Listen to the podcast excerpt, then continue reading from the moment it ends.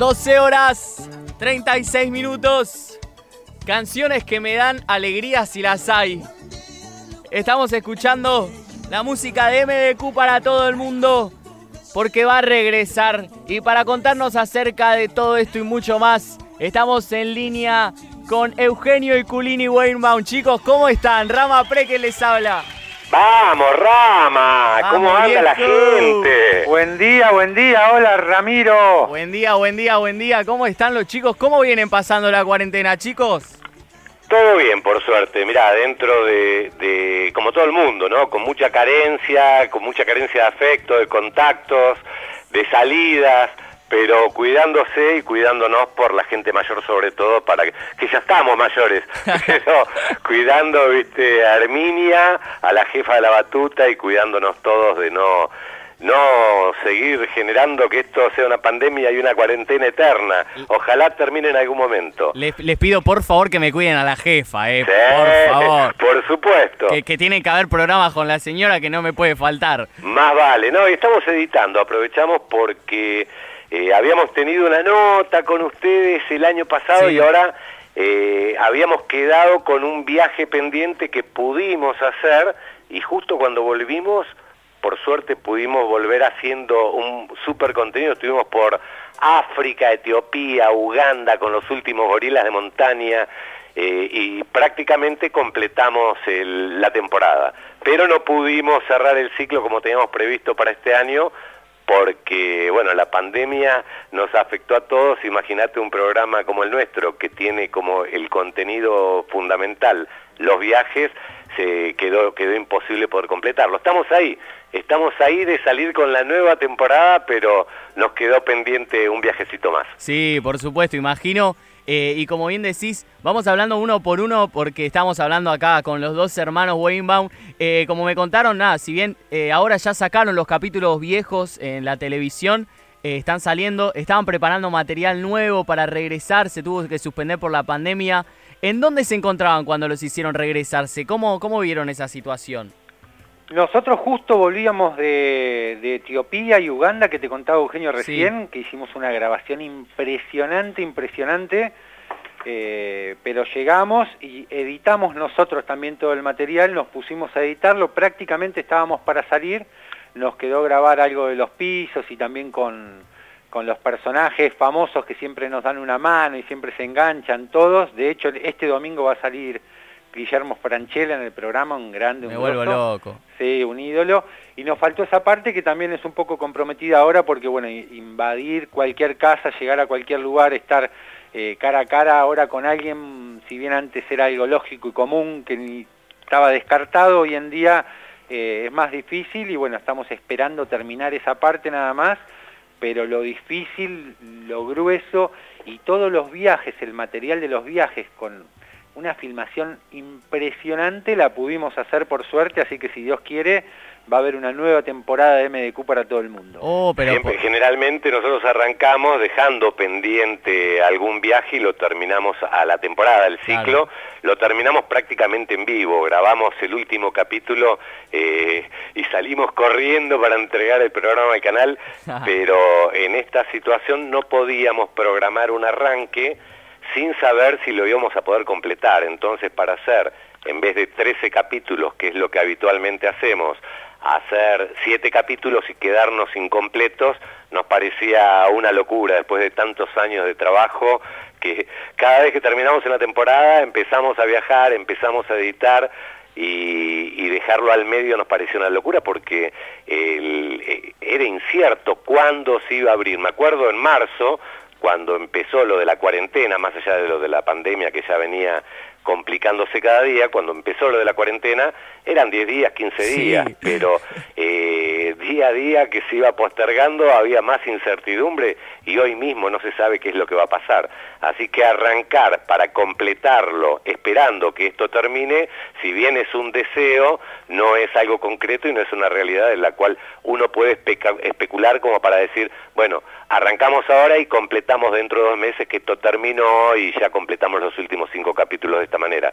Así que estamos como todo el mundo, con complicados con esto, Eh, pero, pero en algún momento va a aflojar y bueno, ahí vendrá la nueva temporada. Por supuesto, imagínense si decían, bueno, lo hacemos igual, total son 15 días y después se encontraban con todo el quilombo que, que, bueno que tenemos y también teniendo en cuenta esto, ¿no? De que ahora hay que tener mucho más respeto con la distancia a las personas y demás. Era, eh, o sea, es, es más que entendible que, que tuvieron que postergar el, el inicio de esta nueva temporada, pero como me decían, se fueron a África, estuvieron por aventuras por allá. Eh, ¿qué, ¿qué, aventuras tuvieron? ¿Qué, ¿Qué, hicieron? Cosas así, como algún ejemplo que me puedan dar. Mira, por ejemplo, lo último que me acuerde, que mencionó recién Eugenio, así a memoria, porque hicimos cantidades de viajes, sobre todo lo que grabamos más allá de los lugares físicos, rituales, ceremonias, festividades, cosas que son desconocidas hoy en día, viendo internet y estando todo tan comunicado, sí. grabar este tipo de festividades, rituales, ceremonias, eh, culturas muy distintas a las nuestras, de las cuales aprendemos, cada uno aprende lo que cree que lo puede nutrir, eh, es impresionante, ¿no? realmente nos sorprendimos. Y también otra de las cosas que grabamos buenas fue en Uganda, justito antes de venir, unos días más y quedábamos por allá, haciendo cuarentena en, en Uganda. En África, en Uganda, en Etiopía, que es hermoso, pero bueno, siempre uno quiere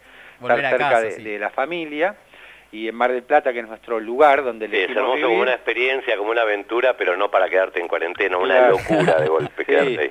Más si no lo tenés previsto, por ahí si vas de viaje a algún lado y decís me voy a quedar seis meses, está bien, pero de golpe quedarte en otro lado es difícil. Y fuimos a Uganda, fuimos a, a una selva impenetrable que es donde están los últimos gorilas de montaña. Los gorilas en su hábitat, donde viven ellos, no es sí. zoológico, ni parque, ni nada, no está cercado, es una montaña, una selva gigante en el, en el bosque de Windy, en Uganda, y subimos la montaña esa con, con dos personas del lugar que nos acompañaban, íbamos, eh, iban armados, pero solamente para hacer ruido en caso de, de, de que, que, se nos ponga complicado todo, porque imagínate, te metes en una selva donde hay elefante, serpiente, puma, gorila, que justamente íbamos en busca del gorila, y después de caminar 12 horas por la selva, macheteando, abriendo caminos, de repente apareció una familia de gorilas gigante, gigante, no. como dos metros, enormes, quedamos, en el momento quedamos paralizados porque te das cuenta que no sos de ahí vos y que si el gorila eh, quiere te destruye en un segundo, de un solo golpe, tiene una polenta terrible y nos quedamos paralizados. El gorila ya nos vio venir desde, desde el primer momento que teníamos la, la, intención de ir a visitarlo nada más. Sí. Cuando llegamos eh, hubo un momento de, de, tensión, después se calmó todo, nos empezamos a acercar y prácticamente, no te digo que los abrazábamos, pero estábamos uno al lado del otro con la familia de los gorilas gigantes. No sabés el susto que se pegaron no, los gorilas no, cuando le vieron la cara a Culini. Ah, no.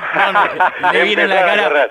Sí, una experiencia atrás de la otra. Realmente Etiopía, Uganda son dos lugares mágicos. En, la, en Etiopía también, eh, bueno, ahí redondea lo de los gorilas, Culini, que te cuento un poquito de... Sí, sí, básicamente sí, era la, la sensación de estar ahí, que está todo captado por la cámara eh, donde terminamos siendo parte de la familia de los gorilas, realmente era eh, una sensación impresionante y el poder llegar a estar eh, en esa situación fue alucinante. Toda la experiencia la grabamos, de hecho fuimos a Uganda específicamente a, conocer este último grupo de gorilas que quedan, que en un momento estuvieron a punto de desaparecer y ahora por suerte hay unos más, pero también están en la lista de extinción lo que habrá sido el encuentro de Culini con los gorilas, me vuelvo loco. Ustedes me están contando eh, todas estas anécdotas y quizá no me ven porque yo estoy callado, pero tengo una sonrisa en la cara que me cuesta sacármela porque me puedo imaginar todas estas situaciones.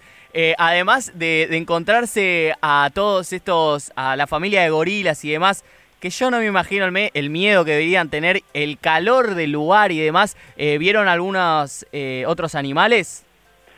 Lo vi a Eugenio. ¿Lo viste a Eugenio? Desde que salí, no, ah, mira, justamente... ¿Saludó a la familia, Eugenio? un detalle importante, Ramiro, de ahí que hiciste justo un comentario, por eso los pormenores de toda esta nota, pero salimos caminando 14 horas y salimos como venimos, como nos levantamos todos los días, con la misma ropa que usamos, que es ropa cómoda, pero no es técnica, y salimos con unas zapatillas comunes también, de urbanas, claro, a las cuatro o cinco horas de escalar ya no podíamos no, más, fue claro. terrible esa parte, fue impresionante y un calor empapado, parecía que hubiéramos eh, pasado por adentro de una pileta chorreando agua. Aparte habíamos escuchado, habíamos leído un poco de información antes de salir, un tipo decía, llévense ropa de abrigo porque hace un frío de lo que... No sabés, parecía un sauna eso. Impresionante el calor, el frío jamás. Y lo que... Sí, lluvia, clima pesado, mosquitos, elefantes, de todo, pero el frío jamás lo sentimos. Lo que suele pasar ahí es que generalmente de día te morís de calor, una humedad terrible y de noche... Y de noche sí, porque está al pie, y tenemos que escalar, una cadena montañosa y volcánica, que es la cadena que se encuentra entre la frontera de Uganda con Congo y Ruanda. Congo y Ruanda, bien, Culini. Bien. ¿Cómo andamos de Congo y Ruanda. Del lado del Congo podés llegar también a, ver a los gorilas, pero ahí hacen, qué locura, ¿no? De un lado podés entrar y preservan a los gorilas, que es de Ruanda. Del Congo te hacen safaris de cacería, los, los están, por eso está en peligro de extinción. Si bien por un lado los cuidan, por el otro lado no los cuidan y los matan. Es una locura realmente ver que cada dos por tres te enterás, porque vemos en las noticias, que a tal gorila, de tal familia, de tal lugar, lo encontraron muerto porque lo, llevaron como a un coto de casa, ponerle. Una, una locura, una cosa inhumana, terrible, terrible. De, un lado lo cuidan y del otro lado los cazan. Sí, es una triple frontera que eh, de cada lado se piensa diferente Sí, eh, bueno, el Congo todo el mundo sabe que, que, es un peligro ir al Congo prácticamente porque la vida no vale nada y menos la vida de un gorila para ellos. Es corrupto el país. Claro, si le pueden sacar un mango al gorila lo, lo, lo cuelgan lo cuelgan ahí nomás, ¿Y usted, lo, liquidan, es una locura. Perdón, no es que esté, no es que esté, o sea, está prohibido hacerlo, ¿no? Es algo que hacen eh, lo hacen igual. Escondidos, claro, Por, por el hambre también, por la falta de conciencia, la falta de cultura. Eh, lo mismo que pasa con los elefantes por el marfil, solo que con los gorilas. Claro, claro, básicamente con un montón de animales que se encuentran en peligro de extinción. Y ustedes me contaban eh, también que, bueno, se fueron ahí a vivir un, montón de experiencias, que el Congo es bastante, bastante turbio, por así decir, como decís, la vida no vale nada. Eh, ¿Pasaron por situaciones complicadas ustedes también, no solo los gorilas? No me digas que nos confundieron con gorilas. Eh, en general, en varios lugares, como por ahí la idea nuestra es ir a, conseguir ese material que no está a mano, que no se consigue, que no es turístico y que por más que contrates guías ni siquiera lo conocen capaz. Eh, entonces, varias veces pasamos por situaciones de peligro, no solo en África, sino ahora en Venezuela mismo, eh, que Venezuela ya por sí está bastante castigado, hay hambre, entonces eh, una cámara representa mm, varios meses de comida y, a veces no es la maldad, sino la necesidad. por eso no es un lugar ahora que, que sea muy cómodo para ir a hacer turismo, pero nos metimos en Venezuela, que tampoco se emitió todavía, para la próxima temporada, en un ritual impresionante, que es el ritual de María Lyons. Es una historia larga, pero es, para resumir es una diosa. Tipo 4 o 5 despertame que tengo... Que... Los levanto a las 7. no, pero te comento, por ejemplo, esto. En la montaña del Sorte, en Yaracuy, en Venezuela, hacen un ritual de espiritismo, que es el ritual más grande de espiritismo del mundo. No es turístico en absoluto, para nada. De hecho, ni siquiera los mismos venezolanos lo conocen, la mayoría. Y fuimos a grabarlo, nos, cuando intentamos ir, nos acompañaron dos policías armados con chalecos, con ametralladoras, nos acompañaron hasta ah, una parte y nos dijeron, muchachos, hasta acá llegamos nosotros, no podemos entrar más, es un peligro. Y nosotros, por suerte, eh, empezamos a hacer buena onda. Vieron también que nosotros somos testigos de, las, de los rituales y ceremonias. no es que estemos... Con cámara eh, oculta y demás. Pero... Claro, y, no es que vamos a, dar opiniones, sino vamos a ser solamente testigos, a grabar y tratar de compartir con toda la gente. Cada uno después saca su opinión, pero nadie es dueño de la verdad como para decir sí o no. Y en este lugar realmente estuvo jodido. Eugenio le tiraron un cuchillo que le pasó al lado del pie un espíritu, o sea, una persona que estaba poseída por un espíritu, y, a los espíritus no le gusta que los graben, pero no es por falta de respeto, sino porque no le gusta, y, como no responden de sí, entonces es peligroso estar al lado de una persona que está poseída, eh, porque está en otro plano, no tiene la dimensión de, poder, que te puede lastimar, clavar algo, no. y la pasamos recontrajodido, pero sacamos un material impresionante. Parece que cuanto más difícil es grabarlo y más riesgoso, eh, después son más, eh, Mejor es el más material. impresionantes las notas. sí, son todas experiencias, más que material es eh, aventura y es contenido, ¿no? Y de golpe a nosotros que somos cazadores, pero cazadores de imágenes, cada vez que nos metemos en algún lugar que nos da cierto temor, es como que el corazón nos late más rápido y los ojos ven más de lo que tienen que ver para estar atentos y ya después de tantos años de viajar junto a Culini, ya nos miramos, guiñamos un ojo y sabemos para qué lado tenemos que salir corriendo. ¡Rajemos, eh! ¡Eugenio! Pero no, no, la pasamos bien y realmente eh, es lo que hubiésemos hecho si no hubiese sido el trabajo que por por suerte tenemos, ¿no? Eh, el hecho de hacer MDQ es un poco nuestra vida reflejada en pantalla. Sí, por supuesto, y como decís, la conexión de hermanos que ya después de tantas aventuras que vivieron ya saben por dónde ir, por dónde sí, por dónde no. Igualmente, si habrán arriesgado la vida varias veces, eso no tengo dudas. Y recién... mala nunca muere, Rama. claro, olvídate, amigo. No, después estuvimos en Etiopía. Sí, me iba a, me iba a contar, Eugenio, la, la anécdota en Etiopía. De Etiopía fuimos a un lugar que es una ciudad antigua, la ciudad amurallada de Arar, conocida ya como Harar, es una ciudad que está cercada por una muralla y eh, bueno, tiene una historia muy rica, patrimonio de la humanidad, es un lugar autóctono, es un lugar que mantiene sus tradiciones, hay diferentes barrios, el barrio del costurero, el barrio del verdulero, el barrio del herrero, eh, diferentes barrios que se dedican a hacer, es como eh, de golpe los supermercados hay todos en un lugar, barberías hay en un lugar, son todos barrios y tienen una forma de vida que está con las raíces bien arraigadas e, en lo que fue el pasado. Ellos tenían un pacto, bueno, ahí dentro de esta ciudad amurallada está la casa de Mohamed Ali, ¿viste el boxeador? Sí, sí, sí, sí, sí. Bueno, ellos tenían una costumbre que en época de hambruna, como estamos hablando de Etiopía, es África, es selva, es cerca de,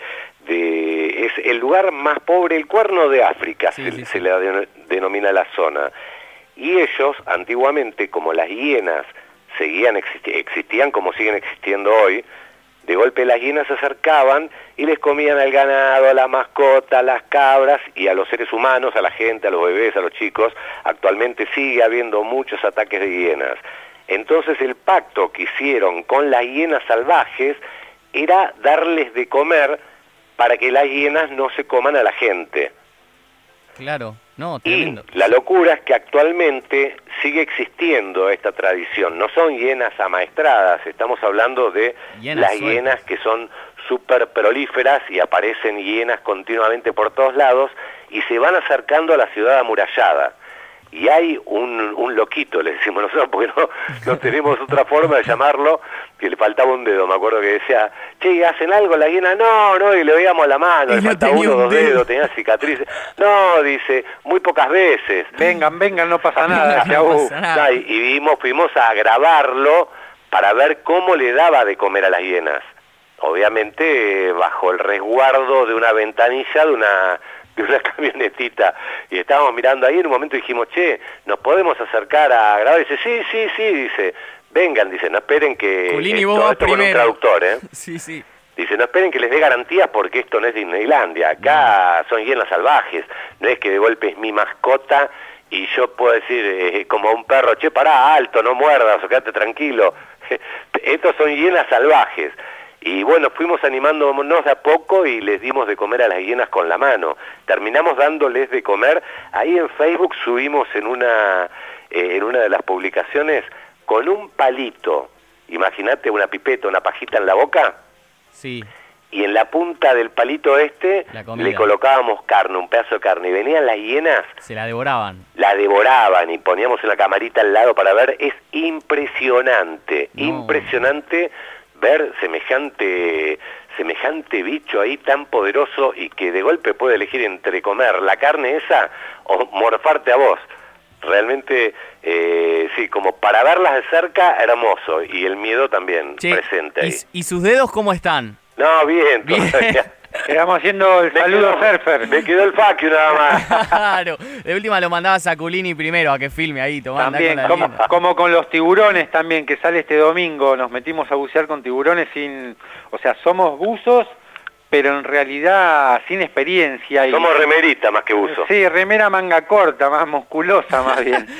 y no tenemos idea, hoy nos tenemos que meter al agua y nos ahogamos porque hicimos el curso apurado hace mucho cuando intentamos bucear con el tiburón ballena eh, en, eh, por Asia, fue algo medio así apurado y nos dieron el carnet, pero después nos metimos a bucear con tiburones que va a salir este domingo en Honduras, en Roatán, a 20 metros, sin jaula obviamente, pensamos que iba a haber uno o dos tiburones y empezaron a llegar decenas de tiburones, en un momento estábamos rodeados porque justamente el chico que nos llevó, Esteban, un capo, que realmente nos cuidó, nos cuidó muchísimo, eh, bajamos con él y el chico dijo, no aleten, no estiren los brazos, eh, no se muevan bruscamente, quédense quietos porque el tiburón piensa que le estás ofreciendo algo y el tiburón no tiene brazos para ir a tocar y ver qué es. Va Yo le ofrecía a Culini, decía, acá está, agarra un bocadito. Ahí tenés el dedo de Culini. Claro, se testea con la boca el tiburón para ver qué es, pero obviamente un testeo ya está. Sí, te comió el tiburón, básicamente.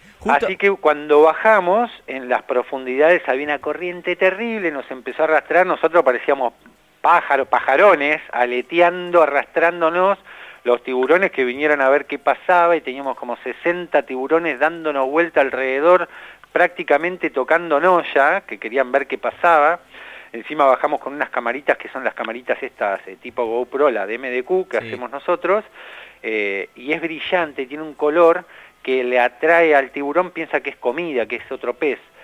Eh, así que la pasamos realmente, eh, sufrimos, sufrimos. La filmación increíble, divertidísima, es una mezcla de sensaciones porque decir, pobres pibes, la están pasando mal, se ve que la están pasando mal, se nos ven las caras, por más que tratemos de, decir. Después al último como que se calmó todo y pudimos disfrutar también, pero fue impresionante. Esto sale este domingo a las 23 en Canal 13. Sí, este domingo a las 23 en Canal 13 los van a ver a, los hermanos eh, Weinban eh, ahí nadando con tiburones. Saben que justo ayer yo me vi ese capítulo ahí eh, yendo donde van a la isla de Roatán y que primero tuvieron que hacer, eh, bueno, primero tuvieron que, que, practicar un poco el buceo porque no lo dejaban y después finalmente los dejaron y había no solo un montón de tiburones, sino que también peces azules por todos lados, la cantidad de, de, peces distintos es que se pueden encontrar. Es un paraíso. Es una locura.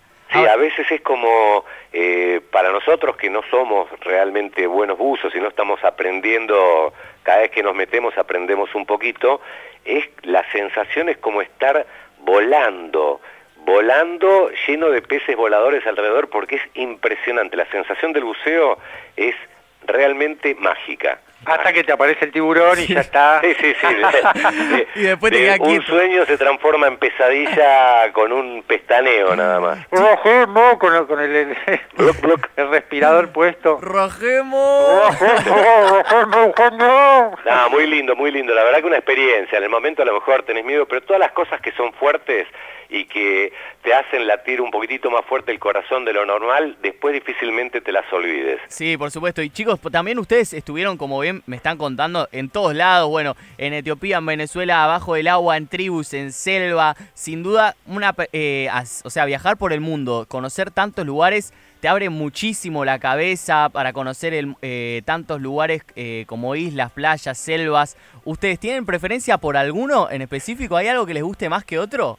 Dicen que viajando te fortalece el corazón, y es cierto, ¿eh? Sí. Sí, preferencias para vivir Mar del Plata, nuestra ciudad, nuestro amor acá, donde estamos, donde vivimos. Y sí, depende, depende, porque hay lugares que son impresionantes como la India y son hermosos para conocerlos, para vivir experiencias únicas, pero a lo mejor Tailandia de golpe es un paraíso terrenal, o Bali, Indonesia, un paraíso con olas. Eh, depende el momento en el cual estés pasando o lo que vayas a buscar. Claro. Pero cada viaje es un viaje, es algo realmente enriquecedor, es algo que te pone te, te, hace sentir que estás vivo, ¿no? Que es lo único que tenemos. Sí, por supuesto. Cada... siempre, sí, contame, contame Siempre con, con, la intención igual de todos los que están escuchando, que en el lugar que estás es el mejor, ¿no? Porque donde haces mejor tu, tu realidad, digamos. Para cada uno que elige el lugar donde está o le toca, o por la familia, por lo que sea, eh, siempre el lugar que se elige uno trata de que sea el mejor, pero depende todo de gustos en cuanto a viajes, porque hay gente que no le gusta la playa, otra que ama la playa, por ahí Eugenio hablaba de Tailandia recién, y Tailandia es un paraíso, al que le gusta el mar, la costa, arena blanca, las postales esas de, agua turquesa es como lo, más anhelado, digamos, donde uno quiere llegar. O la India, si a alguien le gusta la cultura, Nepal también. Por eso es muy por, por, por gustos los viajes. A nosotros nos encanta lo que es mar, costa y cultura.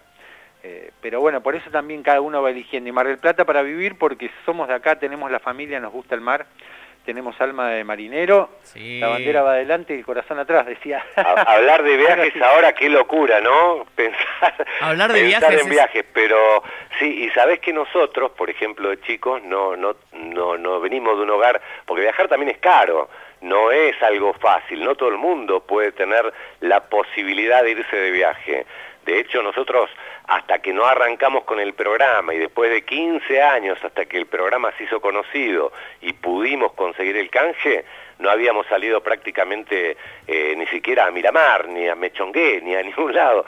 O sea que fue como que esto de se, se fue transformando el hacer MDQ para todo el mundo de a poquito se fue transformando en un sueño, conseguir el canje para poder viajar, viajar y conocer el mundo, a pesar que hoy está totalmente globalizado, siempre hay rincones y a pesar de ser redondo el mundo, tiene rincones igual, hay rincones que son desconocidos, que no vas a encontrar absolutamente nada en las redes, en internet, por ningún lado, y siempre te vas a llevar esa sorpresa. El mundo siempre va a tener la magia de conocerle algo nuevo podés ir cinco veces al mismo lugar y las cinco veces vas a encontrar diferentes experiencias. Por supuesto, y bueno, eso también habla muy bien de ustedes, de el, querer vivir de esto, el trabajar constantemente y bueno, no es fácil, como vos decís, viajar por todo el mundo porque necesitas un sustento enorme y bueno, lográndolo, metiéndose en lugares, haciendo notas impresionantes, también se logra esto, así que también es mucho mérito de ustedes. Estamos hablando con Eugenio y Culini, los chicos hermanos de MDQ para todo el mundo, que va a regresar ¿Tienen fecha de regreso o todavía está ahí para saberse? Hay incertidumbre, como, como todo, ¿no? Como estamos todos, no solo en nuestro país, sino en el mundo. Hay una incertidumbre, no se sabe qué es lo que va a pasar con esta pandemia. Eh, hay, qué sé yo, virus, que, mira, estuvimos ahí hablando de Uganda hace un ratito y en Uganda de golpe nos encontramos con que nos cortaron el acceso a un lugar porque a 50 metros habían detectado a una familia que tenía ébola. El ébola es 50 millones, no sé, 50 veces más, mortal y letal de lo que es el corona. Y uno nunca sabe qué es lo que va a pasar. Realmente eh, uno puede anhelar y puede intentar proyectar, pero de ahí a que se concrete, fíjate, con esto creo que nos da nos da una enseñanza que no, no sabemos. Eh, como dice Herminia, que la mencionamos hace un ratito, el pasado es tu historia, el futuro es incierto, no se sabe qué es lo que va a pasar y el presente es, un, presente, regalo. es un regalo. Hay que vivirlo. Hoy tenemos esto, estamos trabajando para hacer una temporada. Ni bien esto se acomode, porque se va a acomodar en algún momento seguro, y se abran un poquito las fronteras, y ahí en poco tiempo estaremos con la nueva temporada. Ganas tenemos de estar ya mismo con lo nuevo, pero mientras estamos editando como para para estar más que listos cuando esto se abra un poquitito. Inclusive, eh, por suerte, hay muy buena relación con el canal, con Canal 13, que nos dijeron que cuando estemos listos, que el canal está deseoso de, de pasar MDQ una vez más también, así que para nosotros es genial. Ahora los rearmados, los reeditados de las repeticiones y eso están funcionando también súper bien, así que que calculo que dentro de poco va a haber una nueva temporada. Sí, por supuesto, que la gente se quede tranquila porque MDQ para todo el mundo va a seguir y va a regresar, de eso no hay dudas. Todavía no hay una fecha específica, pero de seguro que sí. Chicos, ya para cerrar, eh, ¿hay algún lugar que tengan pendiente que digan, a este lugar lo voy a recorrer, pero sí o sí? Mirá, eh, por suerte pudimos hacer un buen pantallazo de lo que es el general del mundo, ¿no? Tocar todos los continentes, distintas regiones, pero eh, no sé, hablábamos de Indonesia recién, son cantidades de islas, por ahí conocimos algunas nada más, y quedan rincones y rincones y rincones que todavía no fuimos. Eh, pendiente en sí algo específico, lo que vimos fue que hacían surf en, en los desprendimientos de los glaciares, con la misma caída del pedazo de glaciar, en Alaska se hace una ola buena, fuerte, como una especie de aventura, algo ir a, acompañar un fenómeno natural, pero no, no tenemos lugares puntuales de decir me muero por ir acá, porque de hecho donde aparece, donde aparezca, vamos. Y que vuelve MDQ surfeando también, olvídate. Eh, sí, todo, todo, todo. La esencia nunca se pierde. De hecho, nosotros somos surfistas, nos seguimos metiendo al agua acá en Mar del Plata con agua helada. Eh, nos gusta, ese es nuestro ADN. Pero bueno, abrimos un poco también el, abanico y tratamos de, que las mismas curiosidades que nos surgían a nosotros siendo surfistas también eh, puedan verse en familia, ampliar un poco más todo ese abanico por una cuestión de curiosidad personal. Por supuesto. Eh, Eugenio Culini, muchas gracias por esta nota, de verdad. Son unos capos eh, tremendo todo lo que se viene. Espero que más adelante, cuando todo esto termine también, se puedan pasar por acá, por el estudio y, hablemos mucho más. Pero va a ser un placer, eso sí, seguramente después te vas a arrepentir, pero ya te tomamos la invitación. Olvídate que sí. Culini, ¿nos podemos ir con un Eugenio? ¡Rajemos! Ahí va, ¿eh? Eugenio Rajemos. abrazo muchachos, un abrazo muy grande para todos los que están escuchando. Chao, ahí está, y pasaron los hermanos de MDQ, Eugenio y Culini para la banda. Y esto es octubre 89.1.